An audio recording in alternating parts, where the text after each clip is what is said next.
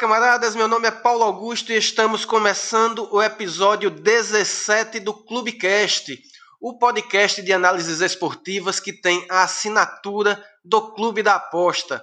Chegando neste episódio que está sendo gravado na noite de segunda-feira, 19 de outubro, e vamos dar uma breve pausa no futebol e comentar um pouco sobre tênis e basquete, mais especificamente sobre duas das competições mais importantes do mundo esportivo no mês de setembro e outubro, que terminou há, pouco mais de uma semana, que é o torneio de Roland Garros e também a NBA, a bolha da NBA.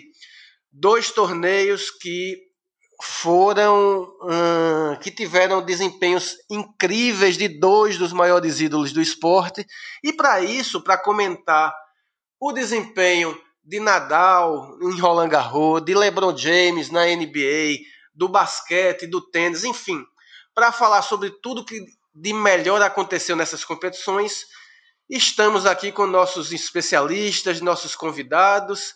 Queria dar as boas-vindas primeiro para Tiago Milan. Tiago, nosso especialista em tênis, seja bem-vindo para mais um Clubecast. Fala, Paulo, beleza? É, agradeço pelo convite estar participando do Clubecast. Sempre é um prazer. Fazia um tempo que eu não, não vinha, não comparecia aqui. Então, muito legal poder falar um pouco de tênis, falar do Nadal, falar de Roland Garros e trocar uma ideia aí junto com o Stefano e com o Vini sobre a NBA também. Muito obrigado. Massa, coisa boa.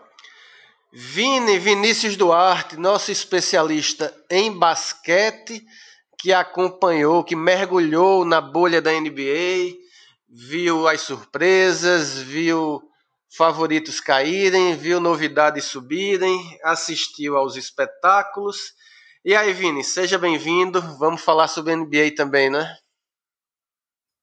Fala, Paulo. É, obrigado por mais um convite. É, já perdi as contas de quantas vezes participei do Clubecast e gosto muito de participar. Vamos falar um pouco desse retorno da NBA, o que, que a gente pode aguardar para a próxima temporada e, é claro, de LeBron James.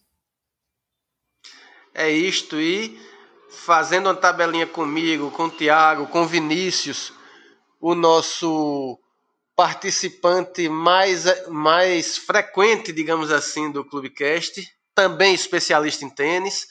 Stefano Bosa, bem-vindo, Stefano. Boa noite, Paulo. Boa noite, Thiago. Boa noite, Vinícius. Tudo certo com vocês? É, vai ser bem bacana esse papo, sair um pouquinho do futebol, que a gente vem conversando praticamente todas as semanas, né? E trazer uns assuntos que, além do esporte, são bem, bem legais assim, em termos históricos. Acho que vai ser um, um papo bem produtivo. Muito bom. E é, para você que nos ouve, você que está acompanhando este episódio 17, Antes de mais nada, queria lembrar que você pode participar do Clubecast, siga uh, o Clubecast nas redes sociais, siga no Instagram, o arroba Clubecast, uh, deixa lá teu recado no direct, comenta, participa, diz o, sua opinião, o que é que você gostaria que fosse debatido aqui, comente sobre os episódios que você ouviu, se concorda, se discorda dos nossos participantes. Se quiser me seguir também no Instagram, é só chegar lá no arroba pauloneto75 que a gente troca uma ideia.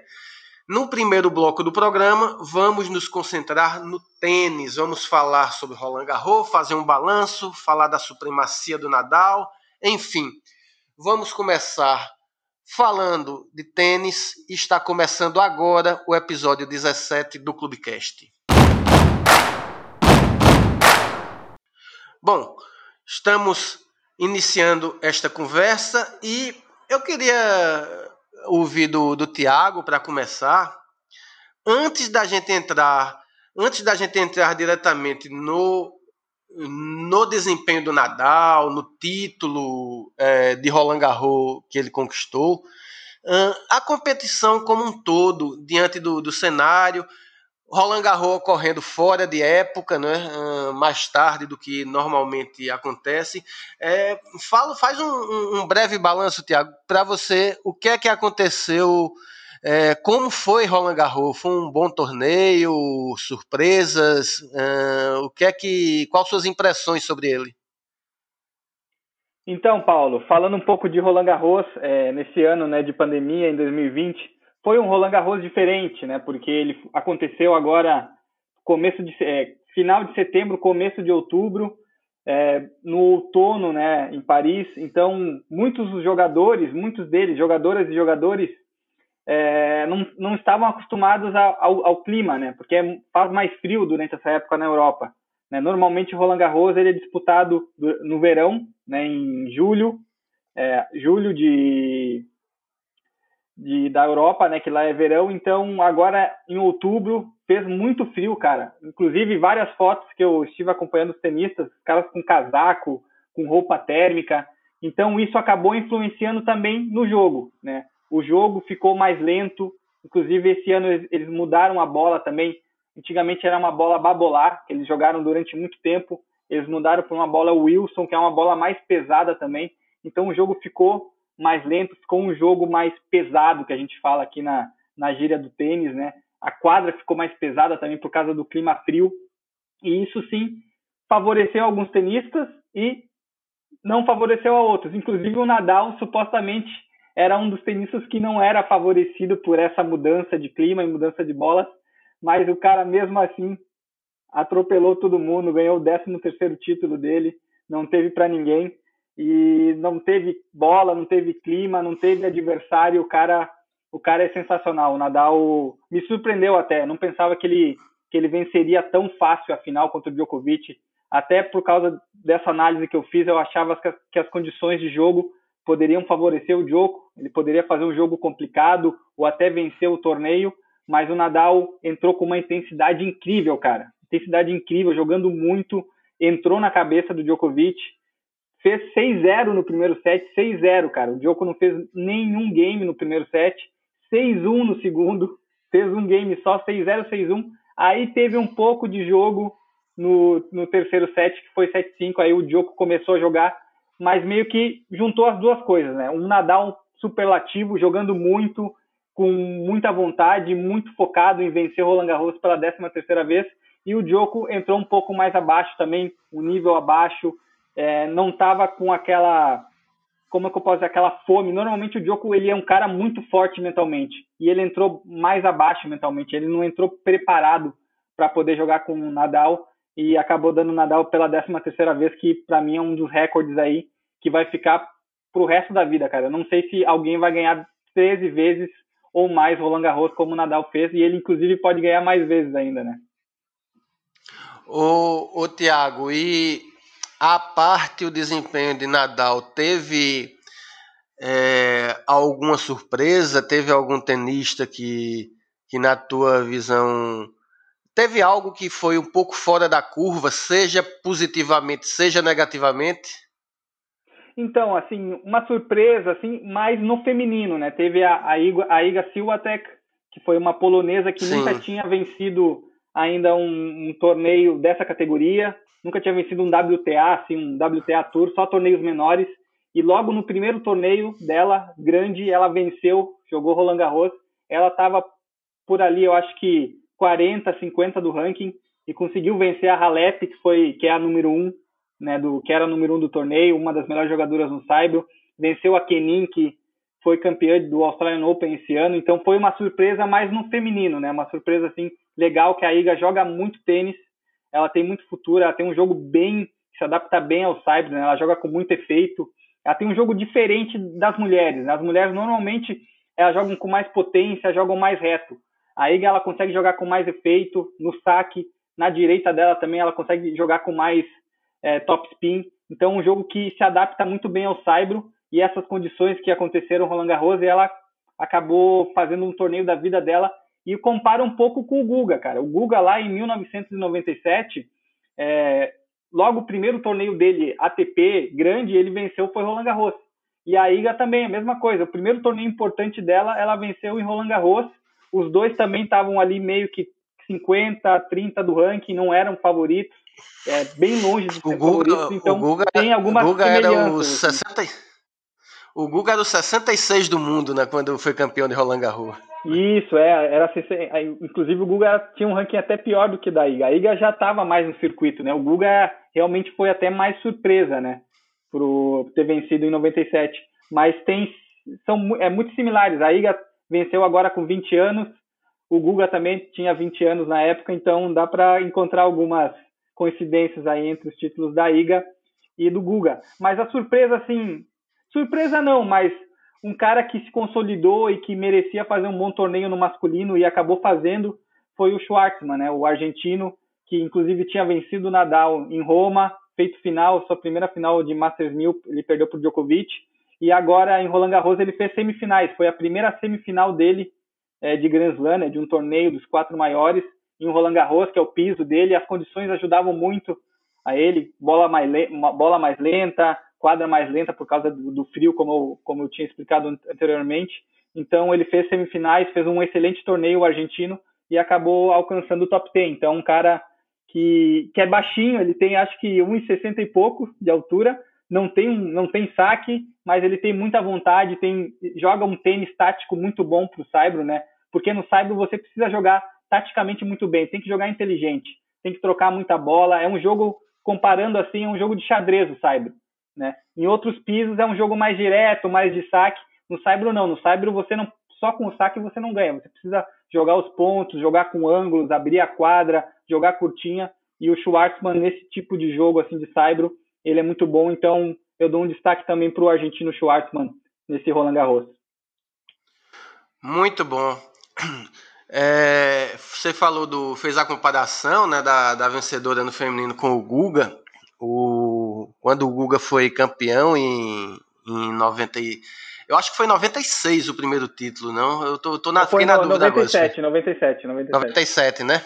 Pronto. Quando ele foi campeão em 97, é, eu, eu na época, eu estava na, na faculdade e internet ainda era meio que um artigo de luxo, você não, não acompanhava tanto tudo assim pela internet. Então, eu esperava todos os dias, eu ia pegar o jornal na biblioteca da, da faculdade, era ansioso para pegar o jornal do a Folha de São Paulo, eu, eu moro aqui no Recife, né? E eu ia pegar o, a Folha de São Paulo que chegava mais, mais tarde, porque os jornais daqui do Recife, eles é, davam as notícias com um dia de atraso. Então eu esperava chegar a folha para eu poder. E assim, o instante que eu pegava o jornal para ver o resultado era, era o instante do nervosismo que eu tinha para ver se ele venceu ou perdeu a partida. À medida que ele foi subindo, que ele foi crescendo, né?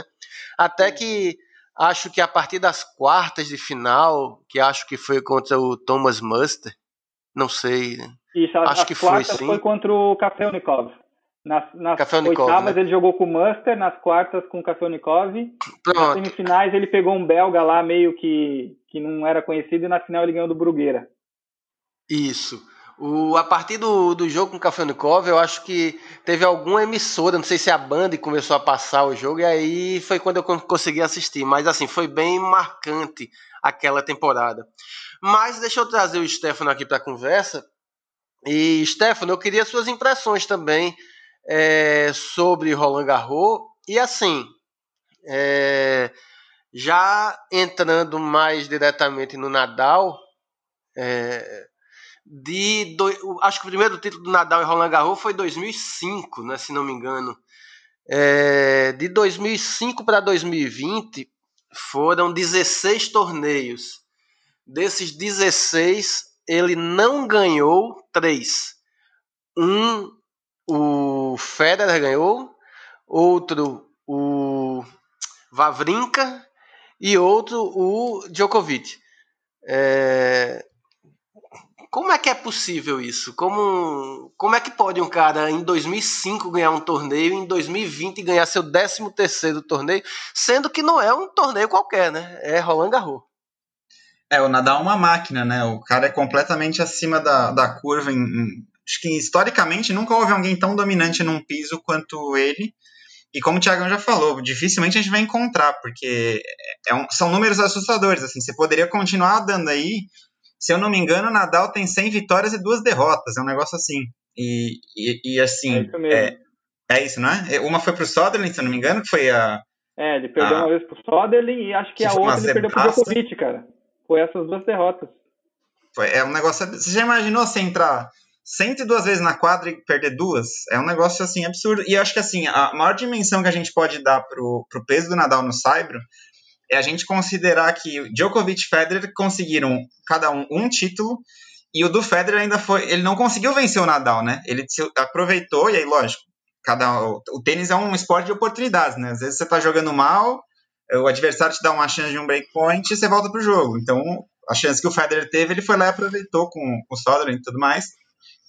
Mas vencer o Nadal num, em Roland Garros ele não conseguiu. Então, se não fosse esse, essa zebraça aí que acho que ninguém esperava, nem, nem a mãe do Soderling devia esperar, é, provavelmente o Federer não teria um Roland Garros até hoje, né? E, e, os números são assustadores, porque a gente tem aí, falando dos três, o, o Federer e o Djoko também com um número super alto de, de títulos em Grand Slam, mas é mais distribuído, né? Tem, eles têm aí, é, nos outros pisos, uma, uma divisão mais justa ali de em Wimbledon, US Open, o Australian Open, e o Nadal não, o Nadal não dá nenhuma chance. É, então é realmente impressionante, e, e como o Thiago já também abordou muito bem, eu tinha uma certa expectativa para esse torneio, é, até que ponto poderia aí um Djokovic aprontar por conta das condições, né? As condições não favoreciam, a bola, é, o próprio Nadal fez muitas reclamações antes, do, antes do, de começar o torneio, que podia lesionar e tudo mais, mas o que a gente viu foi mais do mesmo, assim, ele atropelando todo mundo, não dando qualquer chance, qualquer expectativa de que é, pudesse rolar algo diferente, e no final ele venceu e provavelmente vai vencer mais alguns ainda em, Roland Garros, porque tudo bem, a idade está chegando, a diferença de um ano para o outro pode variar bastante, a gente não sabe se ele vai estar tá lesionado daqui a um tempo, mas eu, eu ainda não vejo ele sendo derrotado no Saibro, pelo menos é, não com facilidade. Talvez um Tim, num dia muito inspirado, possa aprontar alguma coisa, mas a grande maioria do circuito ainda sofre muito com ele nessa, nessa superfície. É, e, o, esse, o ano, ele, esse ano ele venceu, né? Ele venceu sem perder sets, cara. Ele não perdeu nenhum set. A Iga também venceu sem perder sets. Então, a, a Iga é muito legal falar sobre isso. Né? Porque o, é, foi o que você falou, ela, ela é nova, né? Ela não tem ainda títulos dessa expressão. E não é que ela foi campeã assim, ganhando no tie-break, ela não perdeu um set.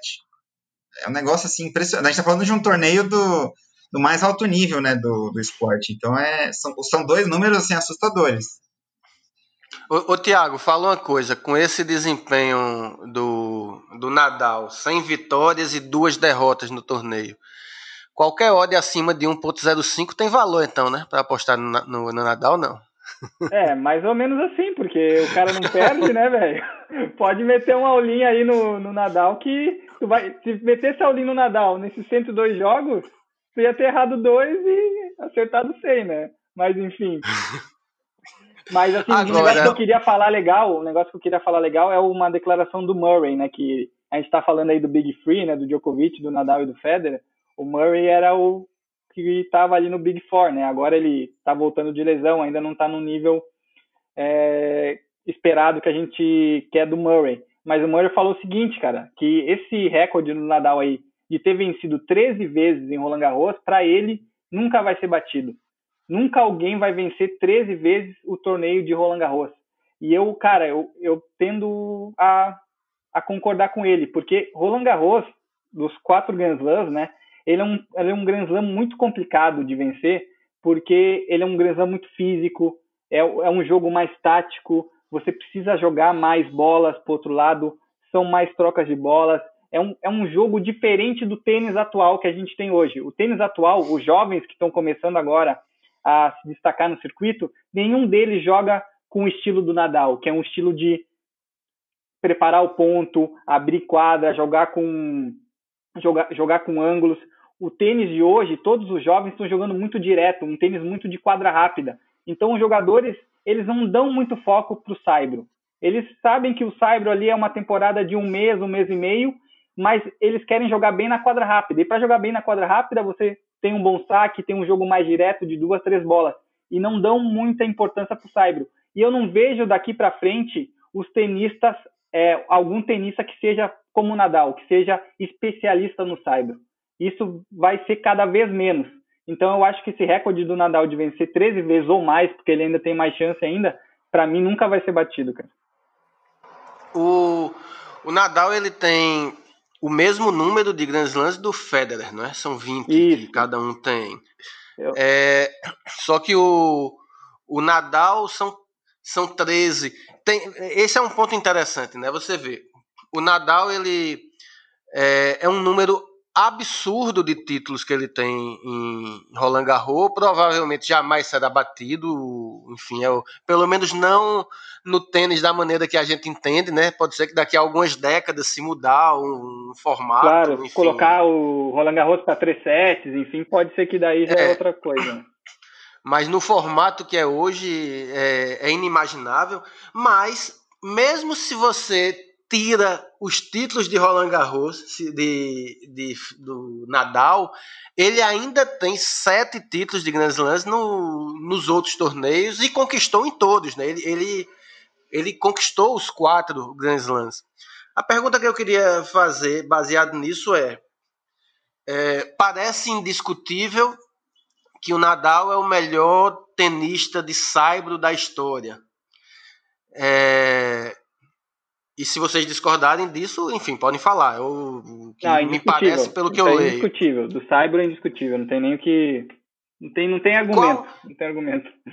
Que posição o, o Nadal ocupa? E posição não é primeiro, segundo, mas assim, que, em, que, em que lugar da história do tênis o Nadal está, em termos de qualidade dele, em qualidade enquanto tenista, é, de uma maneira geral, assim, ele ele se não tivesse torneios de saibro, se ele seria um dos melhores de todos os tempos, mesmo assim? Cara, se não tivesse o saibro, ele com certeza ele seria um dos melhores tenistas de todos os tempos, né? Não sei em qual ranking que ele estaria, né? Porque assim, o Nadal, eu estava até escutando algumas discussões sobre isso também. O Nadal, ele conseguiu ganhar do Federer em Wimbledon, cara, que supostamente o Federer é o rei de Wimbledon, ganhou oito vezes. O Nadal venceu ele lá. O Nadal já venceu o Djokovic também em quadra rápida. Então, o Nadal, ele conseguiu vencer esses caras na, nos melhores pisos deles, né? O Federer e o Djokovic. Então, eu acho assim, o Nadal, ele tem um jogo que, que, que bate esses caras. É, para mim, assim, no head to head, o Nadal ele tem uma vantagem sobre o Djokovic e sobre o Federer. Né? Então, isso dá um plus para ele. Se tirasse o Saibro, é meio que não dá para fazer assim uma suposição, né? O Saibro ele vai estar tá sempre ou não dá para tirar o Saibro, né? Então, claro, claro. Eu, cara, o Nadal ele ele tá entre os três melhores da, da história por enquanto, assim. Para mim, é tá o Federer, tá o Nadal, tá daí vamos fazer assim um pouco mais dos novos aqui. O Federer, o Nadal e o Djoko, para mim eles eles estão entre o top 5 dos melhores tenistas no, de toda a história. Aí depois pode colocar talvez aí um Rod Laver, que era da época de 60, pode colocar um Sampras, um Agassi, mas para mim esses caras, tanto o Nadal como o Federer como o Djokovic, eles são top 3 aí de dos melhores. Não, não tem ninguém melhor que eles, na minha opinião é um, a gente pode dizer que vive então uma, uma espécie de era de ouro, né, assim do tênis, né? Porque de fato é curioso, é, eu nas minhas lembranças de adolescente, criança, assim, as primeiras referências que eu me recordo assim de supremacia no tênis, no feminino era a Martina Navratilova e no masculino era o Acho que a primeira supremacia que eu me lembro, assim, que eu peguei, que eu acompanhei, foi a do Sampras, né? Que foi líder no ranking por bastante tempo, né? Assim, o, acho que o Agassi chegou a ser líder do ranking antes do Sampras, só que foi um período curto, né? É, eu, eu fal, falando assim, em longo prazo, o Sampras acho que foi a primeira supremacia. Só que assim, mesmo essas supremacias, no feminino a Navratilova a, teve a Steph Graf um tempo, a Martina Hingis, no, no masculino o Sampras, é, vai me lembrando, Tiago, depois do Sampras, Sampras você teve, teve o Agassi, o Agassi, exatamente. É, depois ali, Santos e Agassi foi a época dos 90, assim. Um pouquinho mas, mas antes é teve isso, quem? Né? Teve o Ivan Lendl, teve o... Isso, teve o ah, é isso, eu minto. O, a, junto com a Navratilova era o Ivan Lendl, era a primeira, minha primeira lembrança. Depois é que, é que veio o Sampras. É, mas é isso, nenhuma dessas supremacias me pareceu ser tão duradoura do que quanto o Federer, por exemplo, E eu não sei, talvez se juntar o tempo em que o, o Djokovic é, foi número um, eu acho que é igual ou maior do que essas outras supremacias. Então, assim, a gente vive um, um momento que é, de certa forma, histórico do tênis, né? Não sei o que, que o Stefano acha, cara. Para você aí, quem nessa nesse debate aí dos melhores da história. Cara, essa, é uma discussão que rende pano pra manga, né? Se você jogar isso numa, numa rede social, os caras saem se matando nos comentários. É, eu acho que, assim, é, indiscutivelmente, os três eles estão entre os, pelo menos entre os cinco maiores da história. Tá? É, eu, acho, eu acho até que não é absurdo falar que eles são os três maiores da história. Pelos números, pelos dados, mas é como você falou, o Rod Laver, na, na, numa época que ainda não era aberto, se não me engano, né? Ele também tem números absurdos, enfim. É, é, o Rod é, é muito Laver, difícil. ele venceu duas vezes. É, não era, não é que assim é difícil comparar porque é muito atrás, né? Mas o Rod Laver, assim, ele tá nessa, nessa discussão por quê? Porque ele venceu o Grand Slam duas, é, duas vezes. O que é vencer o Grand Slam? É vencer os, os quatro, quatro torneios ano, mais né? importantes no mesmo ano, cara. Ele venceu duas vezes no, no mesmo ano os quatro torneios. Austrália, Roland Garros, é, Wimbledon e o US Open. Então, isso, né, que no dia, nos dias de hoje, isso é muito difícil fazer, né? É, é bastante, bastante improvável. Mas essa é uma discussão parecida um pouco aí com as discussões de Messi, Cristiano Ronaldo e Pelé e Maradona, né? Assim, são, são esportes quase que diferentes. Se você pegar o jogo do, do Rod Laver, o próprio jogo do Pete Sampras e olhar para o jogo dos três de hoje, são, são esportes quase que diferentes. Era outra estratégia, outra velocidade, outro, enfim. Mas eu acho que, que não é nenhum absurdo falar que os três estão entre os maiores. E tem até um dado legal, eu esqueci o número exato agora. Mas se eu não me engano, os três estavam ganhando todos os grandes lãs é, fazia uns 20 torneios, se eu não me engano. É, não sei se o número é 20, mas é, fazia muito tempo. E eles não venceram agora em US Open, mas em condições em que Federer e Nadal não participaram. E o Djokovic foi eliminado na, daquele jeito, né? Com a bolada na juiz e tal se ele não desse a bolada, ele tem, tinha boas chances de levar o torneio também, né? Então. É, por como foi a, na final, que foi uma final bem abaixo, assim, em nível técnico. É, essa foi até uma, uma final nervosa até pra gente assistir, porque, assim, claramente o o, tanto o Tim quanto o Zverev sentiam muito, assim, o, o, o Tim no, no tie-break decisivo lá tava com, com cãibra na perna, o Zverev não conseguiu aproveitar aquele momento, depois ele conseguiu voltar pro jogo, e, e dupla falta, e sacando pro jogo e ser quebrado, então claramente eles sentiram o momento, e é uma coisa que, assim, e talvez justifique um pouco essa supremacia, esses três não dão essa brecha. Se você hesitar é. contra um dos três, você vai perder o jogo. Você pode sacar é, aí. um negócio legal assim que eu estava escutando também de alguns, alguns treinadores falando que até treinadores a gente está acostumado a ver uma final. Tudo bem que essa última final de Roland Garros foi uma final até fácil para o Nadal, mas uhum. normalmente uhum. quando é o Federer contra o Djokovic, o Nadal contra o Djokovic, são finais assim aquelas finais incríveis de 4, 5 sets, uma batalha, um alto nível, né? E aí a gente viu uma final entre o Zverev e o Tim que foi emocionante, sim, mas foi como o Stefano falou, os dois sentiram muito o jogo. Imagina, venceu o primeiro Grand Slam. Então eles sentiram muito o, o jogo, eles ficaram muito nervosos. Então foi um jogo tecnicamente muito fraco. E para quem está acostumado a ver Nadal, Djokovic e Federer, é um, é um abismo assim de, de qualidade de tênis muito grande, né? Mas é normal, é normal o, que, o, que o jogo entre o Tim e o Zverev fosse um jogo mais abaixo, né, no nível técnico, por causa desse nervosismo de vencer o primeiro torneio mais importante deles, né? Eu já ia colocar o Vini na conversa, eu já ia perguntar para ele qual qual que ele acha que seria o melhor tenista de todos os tempos, mas como ele aproveitou e já levantou a mãozinha, eu passo a palavra. Fala, Vini. Bom, eu vou dar meu pitaco aqui, é, na referência à, à final, que não teve, não teve nenhum dos três, né?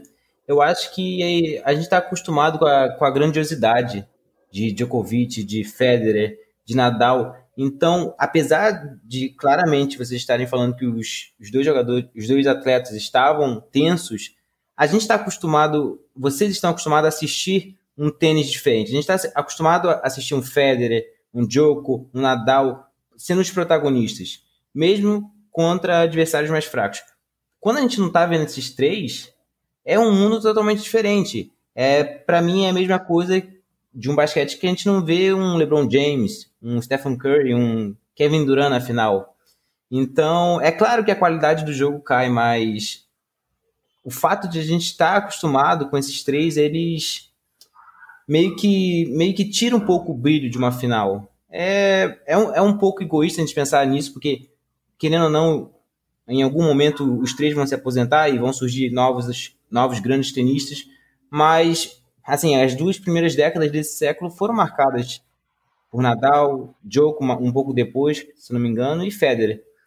Então, acho que é, é normal, acho que é o mesmo que do futebol, a gente está acostumado a assistir Cristiano Ronaldo e Messi destoando dos demais, mas agora a gente já vê que, que ambos os times desses dois craques já não são tão fortes como eram anos, anos atrás, mas eu acho que deu para entender o, que, o meu ponto. Claro, e, inclusive o, é, tem. Eu entendo de certa forma, porque se, obviamente, se os dois chegaram na final, não importa se, se foi porque o Joko é, cometeu aquela atitude ou não, não importa que ele chegado na final.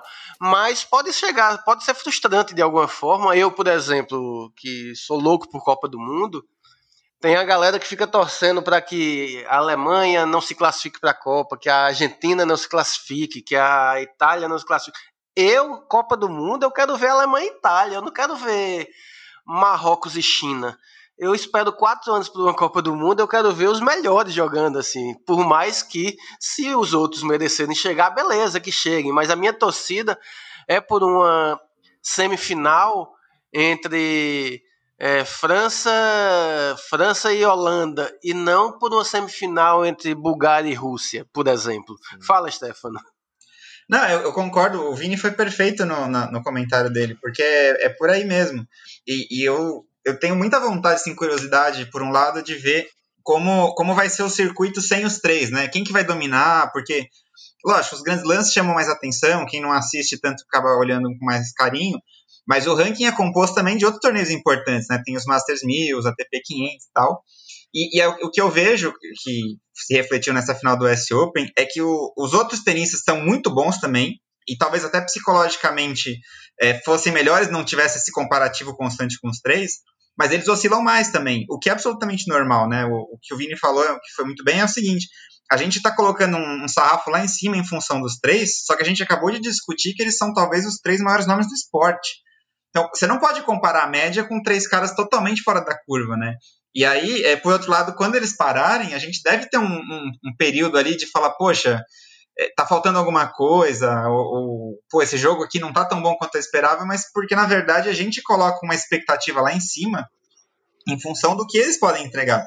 Só que é, é difícil você cobrar que outras, outros tenistas mantenham esse, esse nível de performance e, e em um momento a gente vai ter que vai ter que lidar com os três aposentando, porque assim, o Federer, por exemplo, já está claramente num sinal mais próximo da aposentadoria, né? Ele já está sofrendo mais com tenis que ele não devia sofrer e tal. Mas daqui a pouquinho vai ser o Djokovic e o Nadal, porque o físico vai pedir também. E aí eles vão ter que. A gente vai ter que lidar com os outros tenistas, e aí vai ser curioso ver até que ponto eles vão crescer em função dessas oportunidades, e ou até que ponto eles vão sentir a responsabilidade de assumir um, um, uma liderança ali de ranking. Vini? Bom, só para finalizar aquela pergunta que você me fez em relação aos três, eu acredito que. Na, não, na minha opinião, acho que o Roger Federer vai acabar sendo o maior de todos os tempos no meio dos três. Mas é claro que é algo bem discutível. Eu acho que o Federer é o cara. Pelo pouco que eu vejo de tênis, de pouco que eu vi de tênis, é o cara mais completo. Tecnicamente, fisicamente deixa a desejar em relação a Djoko e Nadal, mas acho que tecnicamente falando, a gente, a gente não teve um igual a Roger Federer. E em questão do que o, que o Stefano falou da audiência e tudo mais, isso a gente viu muito claro na NBA, é, pós-Jordan. É, a audiência das finais é, nos últimos anos do, do século passado para o início caíram muito e só voltaram a subir com a chegada do, do homem que a gente vai falar daqui a pouco, LeBron James. Então, é, a gente, é isso, é, a gente está acostumado à grandiosidade dos atletas. Oi, Tiago. Para não ficar em cima do muro, então, só complementando, para mim, o maior da história, independente de título, de quem venceu mais, quem ficou número um, enfim, independente desses recordes, desses números, para mim é o Federer também, cara. O Federer, o que ele trouxe para o tênis nesses últimos anos, ele foi além dos números, foi além da quadra, cara. Ele, ele trouxe o, o quando, quando você fala de tênis, você fala do Federer, cara. Então, o Federer, ele, ele, ele trouxe muita audiência, muitas pessoas novas pro, pro jogo, para assistirem, para pra praticarem também. Então, o Federer, ele vai além do jogo de tênis. O Federer, ele se comunica bem, ele é um gentleman, o cara, o cara é o cara perfeito, digamos assim, é o tenista perfeito, né? Mas, assim, em números, eu acho que o Djokovic pela idade e porque eles estão muito próximos, né, em números. O, Federer tem 20 títulos de Grand Slam, o Nadal tem 20 e o Djokovic tem 17. E provavelmente o Federer e o Nadal devem ter aí no máximo mais duas temporadas de tênis. E o Djokovic tem aí pelo menos mais, mais quatro, cinco temporadas. Então acho que em números o Djokovic vai ser o maior tenista da história, mas para mim o maior tenista da história é o Federer. Muito bom. Fala, Stefano. Não, só para fechar esse, esse debate, eu acho que uma coisa legal da gente lembrar sempre é que quantas vezes os especialistas, e não estou falando só de apostadores, falando de pessoas que só vivem do tênis, já aposentaram esses três, né? O, o Federer e o Nadal tiveram um hiato ali que eles estavam com muita dificuldade, se reinventaram, voltaram com tudo.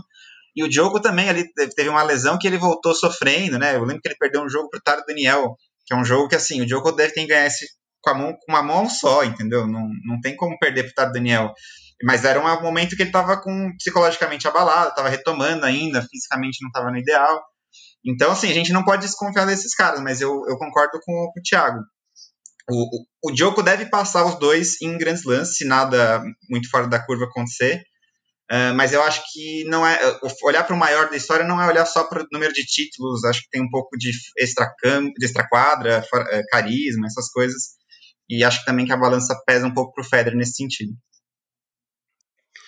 Muito bem, um papo muito bom sobre tênis, mas vamos encerrando esse primeiro bloco. Ainda eu ainda tinha aqui um monte de perguntas para fazer, um monte de provocações, mas se a gente continuar o programa vai ter duas horas de duração. Ninguém aí fica esticado demais. Vamos terminando o primeiro bloco e vamos já de cara para a primeira sessão do programa que é a tip da semana. Lembrando que a tip da semana tem um patrocínio da 188bet. A 188bet que é uma das principais casas que atuam no mercado brasileiro. Para quem aposta em futebol, principalmente, é uma é talvez a melhor casa para se apostar em futebol no Brasil, sempre com odds muito competitivas. Então, caso você ainda não tenha conta na casa, clica no link que tem na descrição desse episódio e ganha um bônus de até 200 reais em seu primeiro depósito. Bom, tip da semana. Stefano, você tem uma tip da semana? Eu queria comentar uma, uma situação interessante que teve esse final de semana, é, porque eu vejo principalmente quem está começando nas apostas, tem uma certa ansiedade, assim, de, de já colocar aposta, né? Enfim, é, lógico que tem pessoas que não querem ir pro live, né? Elas querem fazer outras coisas, preferem fazer a, a aposta para live, mas para quem trabalha no live, é, eu vejo que essa ansiedade às atrapalha. A gente tem alguns bons exemplos é, de jogos na rodada, de times que eram favoritos, saíram saíram marcando gol cedo, e provavelmente essas pessoas pensaram, pô, tinha que ter feito a minha aposta pré-live. Estou falando mais especificamente aí de Chelsea Tottenham, por exemplo. E, e, na verdade nem sempre, né? Nessas horas que saem os gols, o cara geralmente pensa, poxa, devia já ter colocado a aposta. É, e quando tá um empate, você fala assim, pô, graças a Deus que eu não tava lá, né? Porque era, era um head. Então a, a dica é assim, cara, tem que ter paciência e, e também, às vezes, não olhar só pro, pro favorito, né? Se você leva pro live o jogo, às vezes você tem oportunidades no final de estar tá a favor da zebra, né? Às vezes um, um handicap positivo quando já estão perdendo. Então, é, não precisa ter ansiedade de colocar a aposta antes, porque é, se você acabar fazendo aposta sem valor, você vai acabar trocando dinheiro com a casa, ficando negativo e tal. Então, é, tomar cuidado com esse viés psicológico e mental aí de, ah, porque o time saiu perdendo, é, já, já, não, já era o jogo, vou pro próximo. Às vezes as oportunidades aparecem, então ter um pouquinho de calma é sempre válido. Tiago Milan, você tem uma tip da semana? Então, complementando o que o Stefano falou, eu gosto muito de apostar no, no ao vivo, né, no tênis. Eu apostava mais Panther até o começo do ano, final do ano passado, e agora eu comecei a fazer mais trading, então eu estou mais focado no trading, no ao vivo, e faço mais Panther mesmo pré-live. Então, quando eu vou fazer uma entrada, uma aposta, uma entrada Panther, eu só estou fazendo no pré-live, né? Não estou mais fazendo ao vivo. Antigamente eu fazia ao vivo, né? Agora eu estou trabalhando mais no trading ao vivo.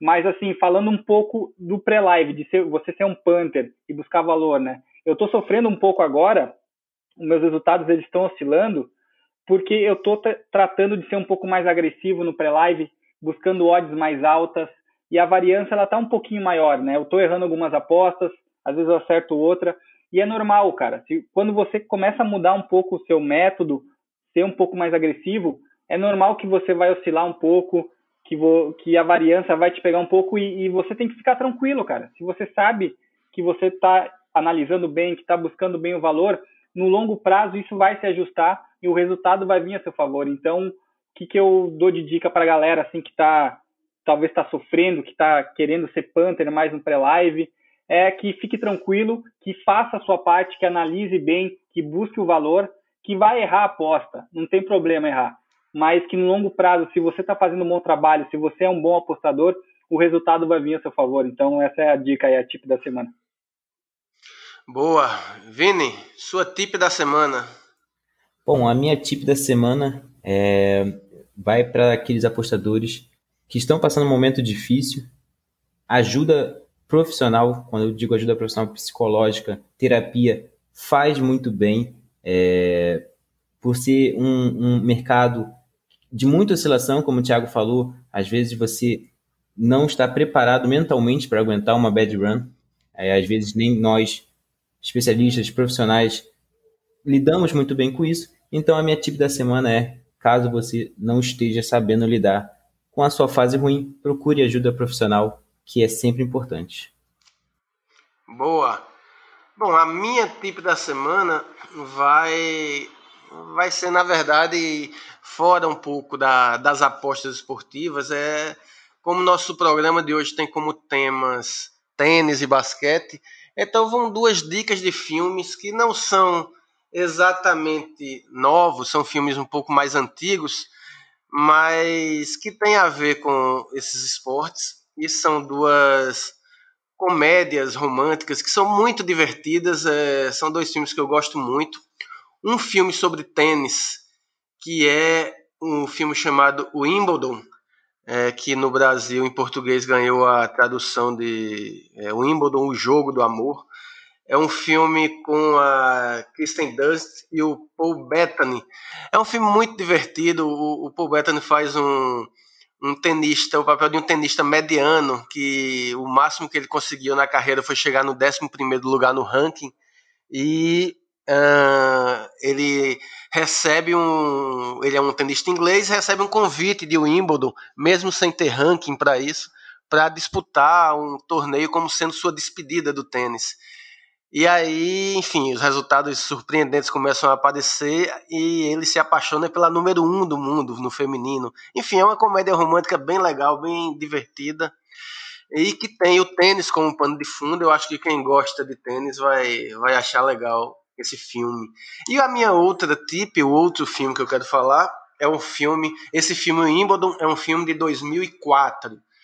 Esse outro filme que eu vou falar é um filme mais antigo ainda. É um filme é, chamado Esqueça Paris. É um filme é, estrelado e dirigido pelo Billy Crystal, a, aquela antiga estrela do, do cinema americano, em que ele interpreta um árbitro da NBA. Então a gente sempre vê é, a gente nunca vê um árbitro como protagonista de nada, né? E o Billy Crystal ele, ele interpreta um árbitro da NBA e é, a história gira muito em torno uma, da crise de relacionamento que ele tem e tendo que conciliar a, a, relação com a dinâmica de um, de um árbitro da NBA, onde você passa é, metade do ano viajando sem parar para apitar jogos, enfim, a, a dinâmica é a mesma de um dos jogadores de um time. Então é um filme também que tem como pano de fundo o basquete e são duas dicas. O, Esqueça Paris é um filme de 1995. É, são duas dicas que eu acho que quem assistir não vai se arrepender. São filmes divertidos, legais e, e que vale a pena. Esta é a minha tip da semana.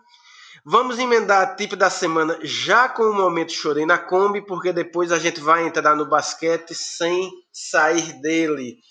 Momento chorei na Kombi. Stefano Bosa, você tem um momento chorei na Kombi? Paulo, no, na verdade eu não tinha muito o que comentar, mas aí eu lembrei da situação do meu time, que tá uma maravilha. É, antes a gente reclamava que só empatava, né? Inclusive, eu cheguei até a fazer um estudo no. É, uma pesquisinha de quanto que ia dar se tivesse apostado no empate nos jogos do Palmeiras até acho que, acho, até a décima rodada, enfim, e tinha dado um 10 vezes a stake. Era um negócio bem absurdo, porque o Palmeiras empatou muito, né? Mas de tanto torcedor reclamar, agora o time só perde, né? São quatro derrotas seguidas. E, e, a situação é mais delicada por conta da, dos bastidores, né, da diretoria, enfim, você vê que é um time totalmente sem planejamento, agora estão indo atrás de um treinador super é, renomado, renomado não, né, porque ele é, ele é jovem, recente, mas bem desejado, que é o Martinez, lá do, o Ramires, desculpa, do, do, do Del Valle, mas eu tenho sérias dúvidas se, mesmo ele vindo, se ele vai ter o suporte necessário para implantar a metodologia e tal. E, e esse Kombi se estende a outros clubes brasileiros, tá? Eu, eu vejo que aqui no Brasil as diretorias são muito amadoras, assim, não tem um planejamento, não pensam no longo prazo, eles querem um resultado para ontem, não, se perder duas já não presta mais. Então é por isso também que o nosso nível de jogo é tão ruim e quem assiste, por exemplo, a Premier League deve, deve chorar vendo os jogos aqui do, do Brasileirão exceção a, sei lá, o Flamengo e mais um ou dois times. Vini, teu chorei na Kombi. Paulo, meu momento chorei na Kombi é, vai para o basquete no velho continente. Com a segunda onda de, de coronavírus é, é, sendo bem forte na Europa, os jogos da Euroliga estão, estão sendo observados para adiar, para paralisar o torneio tanto a Euroliga quanto os torneios nacionais da, da Espanha, Alemanha. Então, meu momento chorei na comba, chorei na Kombi, desculpe, vai para a segunda onda de coronavírus no velho continente. Boa.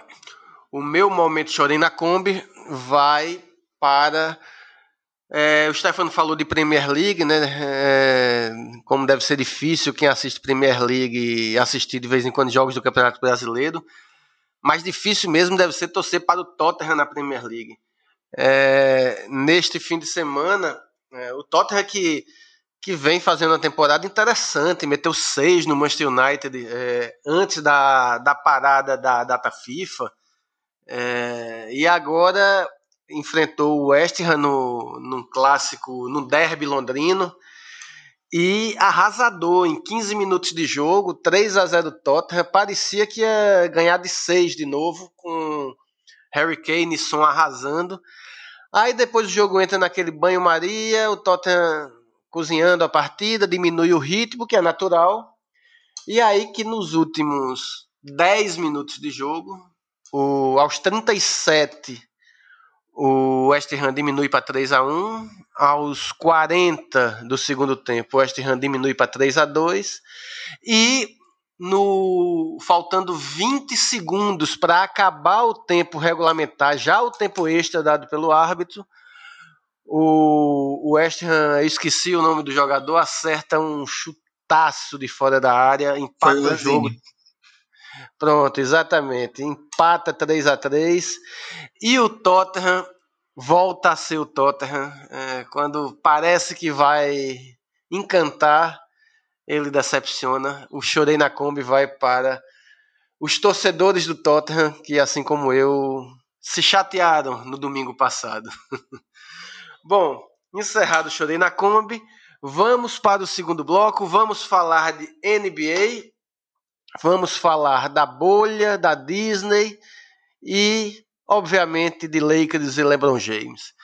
Vini, começando esse segundo bloco, eu queria que, antes de mais nada, te, te pedir que fizesse a mesma coisa que o, que o Thiago fez no tênis. É, um balanço assim, o, essa, essa retomada, a bolha da Disney, é, qual a avaliação que ficou dela? Pode-se dizer que foi um sucesso? Teve senões? Como que, que a tua leitura da, da bolha da Disney do retorno da NBA? Bom, Paulo, a gente, para dizer se foi um sucesso ou não, a gente tem que pensar de duas maneiras. Do lado dos casos de coronavírus, foi um completo sucesso. Em mais de três, quatro meses, não teve nenhum caso. É, mas se a gente pensar no lado lado financeiro da liga, a liga tomou um certo prejuízo, primeiro por, por não ter audiência da China, é, devido àquele problema com o general manager do Houston no início do ano, e a audiência da NBA caiu é, categori categoricamente, é, principalmente durante as finais, foi uma das finais menos assistidas da história. É, é claro que a audiência em geral dos esportes americanos caíram muito, e isso geralmente é, isso leva, levantaram a hipótese de ser o verão americano. Então, historicamente, o verão americano é onde ocorrem as férias do, do, das principais ligas, tirando algumas. Então, era uma queda esperada, mas não do tamanho que foi. Das grandes ligas americanas, a única que teve uma, é, um crescimento na audiência foi a WNBA, que é o basquetebol americano feminino. É, tirando o resto, tudo caiu e a NBA teve uma queda é, grande na audiência. Mas voltando para a NBA, para os playoffs, foi play, foram talvez um dos playoffs mais tranquilos de se descobrir quem seria o campeão da história, porque com a queda do Bucks para o Miami Heat, é, ficou tranquilo a, a vida do Lakers, vamos dizer assim, principalmente com a queda do Clippers para o Denver Nuggets.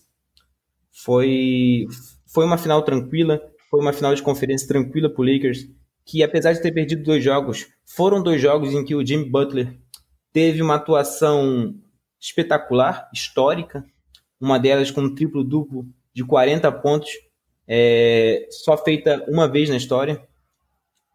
Mas isso. Ah. Pode falar. Agora, Vini, é, eu estou me lembrando do, do, daquele programa especial que a gente fez é, sobre a NBA antes de começar a bolha, né, no dia, na véspera do início da bolha.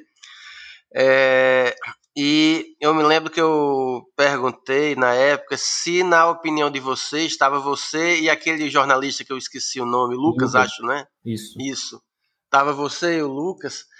É, o Lakers para ser campeão e vocês estavam, digamos que um tanto quanto reticentes sobre o favoritismo, eventual favoritismo, assim, o, o Bucks era de fato a, o, o, principal nome, assim, o principal time, e até mesmo na Conferência Oeste, o, o Clippers parecia estar tá mais pronto, mais preparado, enfim. O que é que, o que, é que aconteceu assim? O que é que agora, passada a competição, já não com o olhar do campeonato rolando, mas com o olhar do campeonato que já passou, o que é que faltou para o, o, Bucks e o Clippers? O que é que determinou é, o Lakers ser o campeão? Bom, é, falando começando pelo Bucks, faltou inovação do, do técnico, do head coach do Chiefs, porque ele não fez nenhum ajuste durante a série contra Miami. Isso a gente, se a gente pensar que o, Antetokounmpo, o MVP da temporada, teve jogo de 33 minutos é, durante a série, 33, 35, e o próprio técnico disse que não aumentaria essa minutagem, pois a, ele, na opinião dele, estaria puxando muita, fazendo muita pressão no atleta. Então a gente está tá falando de playoff, onde não existe poupar. Se você poupar e você perder, você está fora. E foi isso que aconteceu com o Bucks. É, faltou o ajuste do técnico. Já no lado do Clippers, eu acho que faltou seriedade e química. Foi um time bem, bem diferente do que a gente viu na temporada regular. Eu até comentei isso é, no, né, nesse podcast que parecia um time que estava indo para as férias, sabe? Não, não parecia um time que estava indo para a bolha para ser campeão. É, Paul George foi muito abaixo.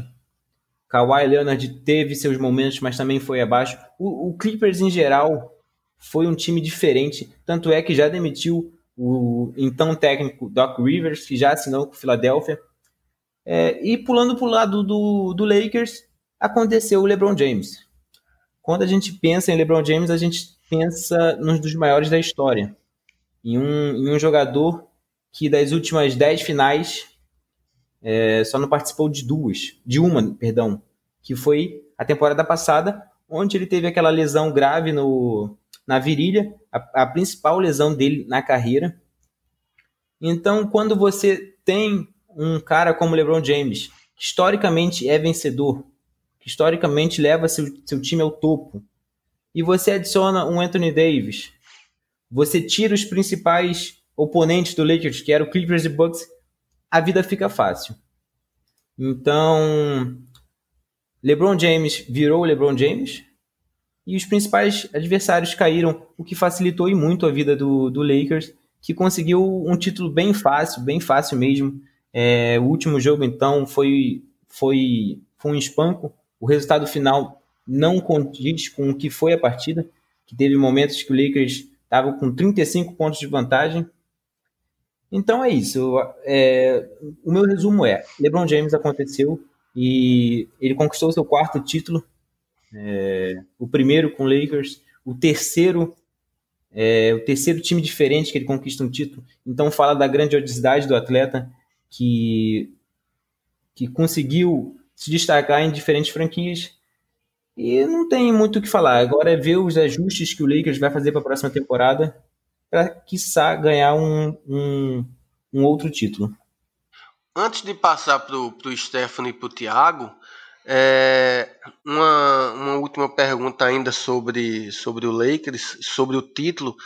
É, o, o Lakers, na tua visão, é, é, é, é, claro que se o Lakers foi campeão, ele teve méritos, mas você acha que o que prevaleceu foi o, o mérito do Lakers em ser campeão ou o demérito ou o descuido de equipes melhores foi que fez com que o Lakers fosse campeão? Se é, não sei se, se ficou claro assim. Se, se o Bucks, por exemplo, tivesse passado pelo Miami, é claro que é tudo muito especulativo, mas é, o, o Lakers se, se favoreceu de, de descuidos ou de menosprezo, não sei se a palavra seria essa, dos seus adversários, ou, ou o, o Lakers foi um digno, legítimo campeão porque foi o melhor time? Não, o Lakers foi campeão porque ele foi de fato o melhor time. É claro que é, o, o, erro técnico do Milwaukee e a falta de coletividade do Clippers facilitaram a vida do, do Lakers, isso é óbvio. Mas dificilmente o, o, Clippers bateria o Lakers numa, numa possível final de conferência. E eu não vou falar que com certeza o Bucks ganha, o Lakers ganharia do Bucks, claro que não. Mas seria uma série muito dura em que o Lakers estaria ali a 50-50, 60-40 no máximo. É... Tem sim a facilidade do, do Lakers devido aos seus adversários, mas sim, o Lakers mereceu e muito ganhar esse título. Incontestável é, devido às situações que ocorreram durante a bolha. Stefano, você chegou a acompanhar as finais? Como você você assistiu aos jogos o, contra o Hit, as finais, enfim, o que é que você, que é que você fala? Assisti, não, playoff eu costumo acompanhar. É, eu gosto de basquete, eu acho um esporte bem legal, bem mais dinâmico do que outros que. Aqui no Brasil, por exemplo, a gente vê muito futebol, que é um, é um esporte de pontuação baixa. Então o, o, basquete, como tem muito ponto, ele é mais dinâmico, né? Tem mais virada, reviravolta, enfim, é mais, às vezes é até mais divertido de assistir. É, mas aí eu assisti mais como. Eu até brinquei não, antes da gente começar a gravar, que eu sou bem modinha, né? Eu gosto mais de playoff. É, eu sempre torço para zebras, então, para ter mais jogo, né? Então, tava na final com o Miami. É, queria jogo 7, mas assim, o, o, último jogo foi até um pouco frustrante, porque foi um atropelo mesmo. É, acho que o Miami Heat chegou no seu limite ali, fez até uma campanha muito boa. É, e nas transmissões eles passaram algumas entrevistas, né? Eles, eles têm uma, tem bastante intervalo tudo. E uma coisa que me chamou a atenção, assim, que eu achei bem legal, foi uma, uma pergunta com o Jimmy Butler, que ele, eles falaram, ah, mas vocês são zebras tal. Ele falou, pô, tô nem aí, não dou a mínima para isso, alguma coisa assim. É, que eu acho que essa é a mentalidade do cara vencedor, né? De eu vou entrar e vou ganhar, meu time sendo melhor ou pior, eu confio nos meus companheiros. E eu acho que o Vini pode falar muito melhor do que eu, porque eu não, não entendo muito de basquete. Mas me parece que esse, foi o grande segredo do, do Miami Heat, né? De, de acreditar sempre, de, de, se entregar. E acho que apesar da, da, da diferença técnica ser muito visível nas finais, é, foram jogos interessantes, assim, pela performance individual e pela vontade do, dos jogadores.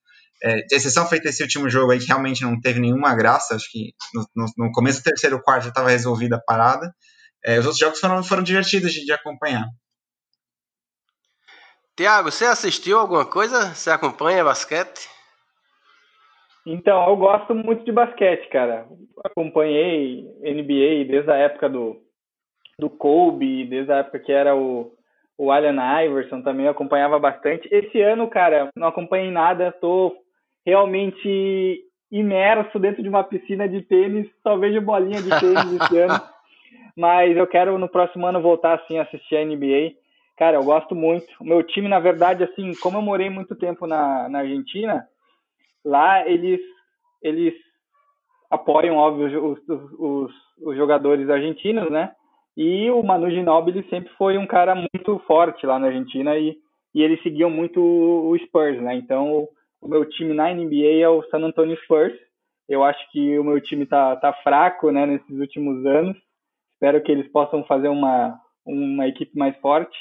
E eu acho, pelo que o pouco que eu vi, assim, o Lakers realmente foi o campeão merecido, né? O, a, o LeBron, ele faz muita diferença, né, cara? Se, imagina assim, perguntando pro Vini, se tira o LeBron do, do Lakers, é, aonde que você colocaria o Lakers aí? Tu acha que chegaria nos playoffs ainda ou não? Nem playoff pegaria sem o LeBron? Tiago, eu acho que dificilmente esse Lakers pegaria playoff. É, se pegar, seria ali na oitava, na sétima posição, que foi o que aconteceu na temporada passada. O LeBron, é, o Lakers era o primeiro colocado, aí o LeBron se lesionou, o time caiu, caiu, caiu, caiu, até não se classificar para os playoffs. Fala, Stefano. Ah, uma coisa que eu acho que é legal até o, o Vini comentar, a gente, no, no, quando discutiu sobre os maiores jogadores de tênis, falou sobre a mudança do jogo, né? E uma coisa que me chamou a atenção nesses playoffs da, da NBA é que todo jogo do Lakers tinha recorde de três pontos. Porque lá atrás, quando o Lakers estava fazendo aquelas finais com o Celtics e tudo, o jogo era diferente, né? Tinha muito mais ponto de dois pontos, né? De tentar infiltração. E depois, principalmente depois que, que veio aí o Golden State, o, o jogo ficou muito para três pontos, né? O pessoal arremessa muito de fora do garrafão e tudo mais. E isso me chamou a atenção, assim, todo jogo era uma diferença absurda entre as últimas participações do Lakers na, nos playoffs e a quantidade de três pontos né, nessa, nessa edição. Então é interessante ver como, como a coisa muda, né, assim, com o passar dos anos. Teve a ver, Vini? Você acha que, ah, digamos que o, o momento do Golden State, quando ele ah, foi campeão com aquele modelo de basquete, isso de alguma forma mudou o, o, mudou o basquete, ele provocou uma mudança, tipo, no futebol a gente fala que desde a chegada do Jesus que no Brasil, que os clubes passaram a jogar com mais intensidade, marcando saída de bola, todo time no Brasil é, aquilo ali foi um, uma espécie de marco que praticamente todo time do Brasil joga dessa forma. O Golden State provocou uma mudança no, no, no modo de jogar basquete. Paulo, Stefano, eu acho que nem foi o Golden State, foi o Stephen Curry, que eu gosto até de falar com os amigos que existe o basquete antes e depois do, do Curry. É, a forma de se marcar mudou completamente Hoje em dia, a marcação já tem que começar a partir do meio da quadra, porque jogadores como Curry, Lillard, Trey Young já começam a arremessar logo passando do meio da quadra. Então, o basquete mudou muito, principalmente. O basquete está em constante mudança e com, com o Golden State, o próprio LeBron teve que se reinventar. É, a forma de como acontecia a montagem do elenco em, é, em relação ao LeBron. Passou de ser é, é, um time que era mais voltado ao jogo defensivo, chute de meia, meia distância, passou a ser um, um, um basquete de mais transição, de muitas bolas de três, foi que vocês falaram do recorde. Então, a mudança ocorreu graças ao Curry e, e esse basquete de hoje é muito mais assim, para mim, é muito mais bem visto. Ele é um basquete mais alegre, de menos porradaria, menos defesa, menos defesa. Então, a mudança sim ocorreu e eu, eu dou mérito ao Curry. Agora, em cima disso que você está falando, do, você disse que o basquete para você é antes e depois do Curry. Então, deixa eu lhe fazer uma pergunta. É... Curry ou LeBron? nessa década, por exemplo? LeBron. LeBron James. o... E aí eu já vou entrar na. Oi, fala. Deixa eu fazer uma provocação um pouco mais polêmica. É, é. LeBron ou Jordan, na sua opinião? Ah, mas espera aí, espera aí, que agora vai entrar justamente. Eu ia começar agora Manda a fazer lá. algumas provocações na, na, na linha do que a gente estava fazendo do tênis. Com a diferença é que no tênis, o, os três estão é, jogando simultâneos, né? O Federer, o, o Nadal e o, e o Djokovic. É, a, a minha pergunta não é simplesmente Jordan ou LeBron a gente tem três décadas de basquete, acho que os 30 anos, 30 últimos anos foram tiveram três supremacias, né? Os anos 90 foi a supremacia do Jordan, os anos 2000 do Kobe e os anos 2010 do LeBron. É, Primeiro eu queria perguntar ao Vini se ele concorda que há, houve uma, digamos, supremacia desses três jogadores. Se eu estou deixando de incluir alguém que teria sido mais importante do que esses três. E segundo, é, aí sim, qual dos três teria sido o melhor jogador? Uh, Jordan, Kobe ou LeBron? Eu acho que é difícil falar, mas eu acho que a comparação acaba tirando um pouco o mérito de cada um. É, o basquete do Jordan foi bem diferente do basquete do Kobe, que consequentemente está sendo bem diferente do basquete do LeBron. É, eu, não, eu não vi o auge do Kobe, eu não vi o auge, o auge do Michael Jordan, então eu, eu, eu sinceramente não consigo ranquear esses três. É, eu sei que se, se botar na comparação tem que botar a Karim Abdul-Jabbar, tem que botar Bill Russell, tem que botar Jerry West, que, Magic Johnson, que foram caras que, que impactaram da mesma forma, cada um no seu, no seu período, no, na sua década. É, eu gosto muito do LeBron e eu sou muito, muito sujeito a falar dele. Eu acho que, apesar do Curry ser o melhor jogador, ter sido o melhor jogador em algumas temporadas, o LeBron sempre foi é, o melhor do mundo. Eu não sei se vocês vão entender o que eu estou querendo falar. Por exemplo, é, vamos supor que o que o Modric foi o melhor do mundo em 2018, se não me engano. Sim, sim. Eu acho que o melhor do mundo, ele foi o melhor do mundo naquele ano. Mas apesar disso, o melhor vai ser sempre Messi e Cristiano Ronaldo. É isso que eu estou querendo dizer. Então, enquanto o LeBron jogar, ele tem mais aí 3, 4 anos em alto nível, dificilmente vai ter algum jogador à altura.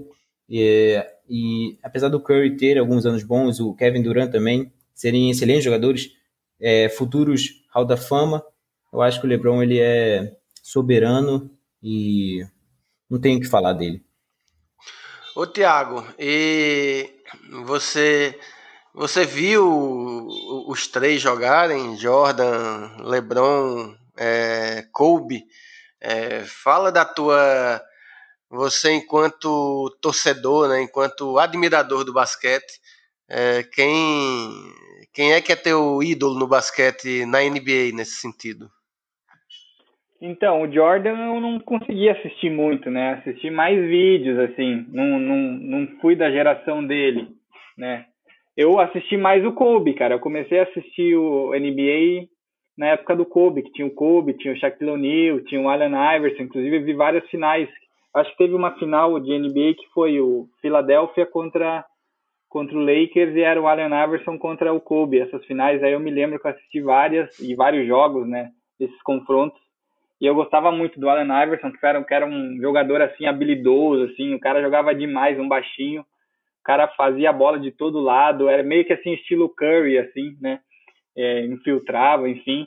Gostava muito. Para mim, o meu ídolo, assim, do basquete americano é o Allen Iverson, que eu curtia muito assistir. Mas, assim, falando do Kobe e do, do LeBron, cara, eu gosto, eu gosto um pouquinho mais do estilo do Kobe, cara. Eu acho o Kobe um jogador mais, assim, versátil, mais habilidoso, né? O LeBron é um cara que defende muito, o cara é um animal, né? O cara, o cara faz tudo, o cara é um jogador completo de basquete, com certeza eu acho que até ele, ele é melhor do que o do que o Kobe, assim, ele é mais jogador de basquete, né, de uma maneira geral. Mas se eu tivesse que escolher algum deles para ser o meu ídolo, eu escolheria o Kobe, cara. Eu gosto mais do estilo de jogo do Kobe. Stefano, é, antes de passar para você, eu vou dar o meu, meu depoimento e aí eu passo eu passo para você. Eu, é, eu fico vendo, ninguém daqui viu o Jordan jogar, não é possível que só eu vi o Jordan jogar.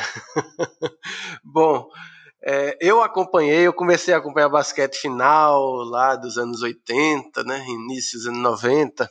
Eu, eu acompanhei o Jordan, agora eu torcia muito contra o Jordan, porque eu era torcedor do Lakers e, e, meu ídolo era o Magic Johnson, né? Eu era fã número um incondicional do Magic Johnson. Então, quando teve as finais de 91, que o, o Chicago foi o primeiro dos três títulos seguidos do, do Chicago, é, ele foi 4 a 1 que o Chicago meteu no Lakers. Então, a partir dali, eu comecei a torcer contra o, o Chicago e o, e o Jordan. Né? Na, na, temporada seguinte foi contra o Portland, do Clyde Drexler, e eu torci muito pro Portland e foi 4 a 2 pro Chicago.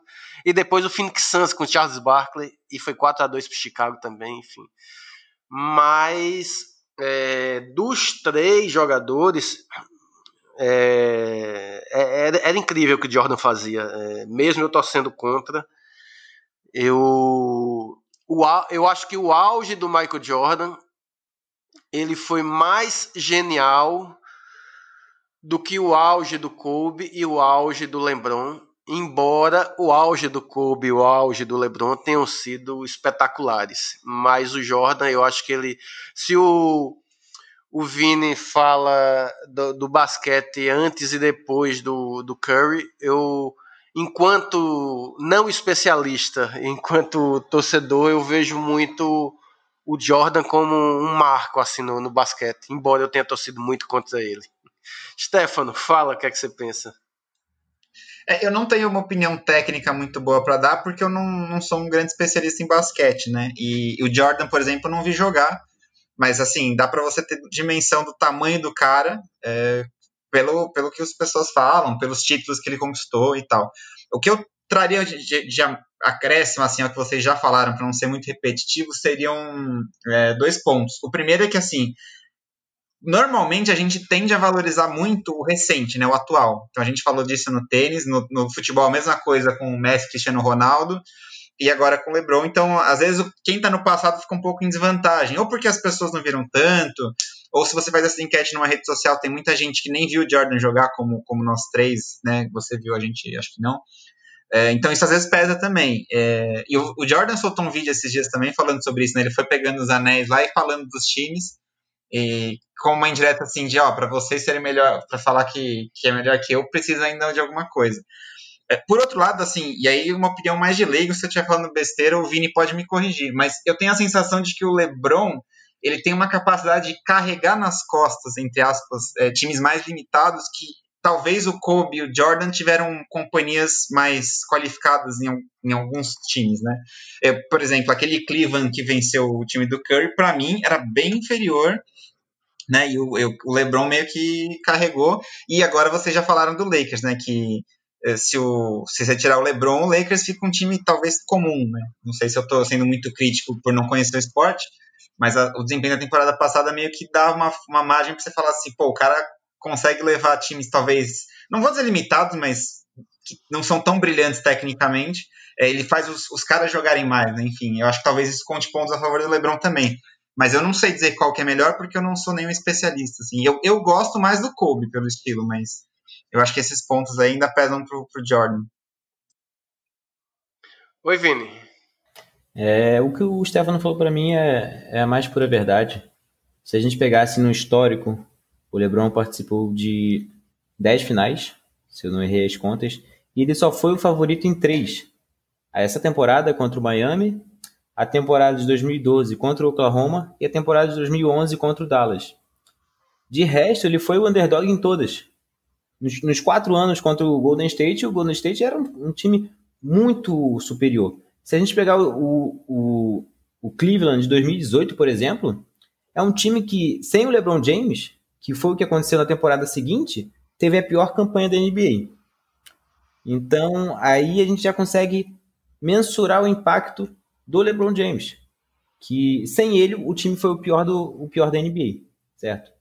Então a, a liderança, a mudança do, do jogo do LeBron durante os playoffs é, é algo impactante, é algo que talvez não vai ser visto novamente, porque Jordan teve Scottie Pippen, Kobe teve Shaquille O'Neal no, no, no, início do século, teve Paul Gasol ali em 2010, 2009, e o, e o LeBron teve agora, a gente pode falar assim do, do, do Anthony Davis, a gente te, teve o Dwayne Wade agora, mas que se a gente pegar assim, nunca foram, nunca vão ser do mesmo nível que Shaq, que Scottie Pippen.